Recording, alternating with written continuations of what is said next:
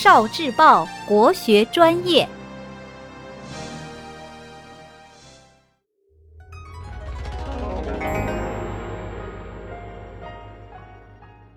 国学小书屋《增广贤文》之近水楼台。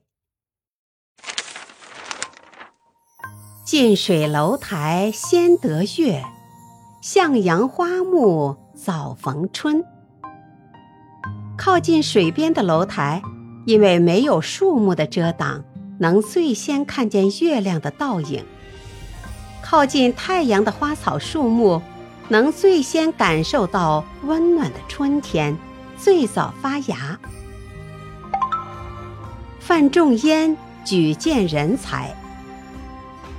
北宋有个著名的文学家范仲淹，他关心国家大事，正直无私，举荐了很多品德高尚、才能出众的年轻人。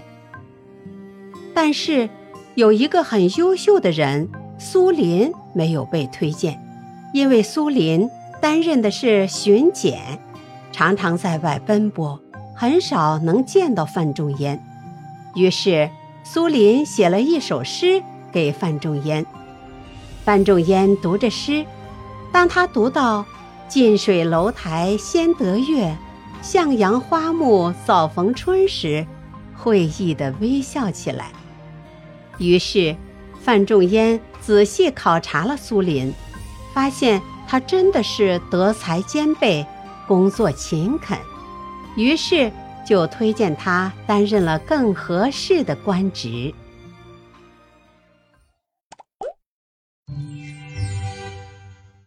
聆听国学经典，汲取文化精髓，关注今生一九四九，伴您决胜大语文。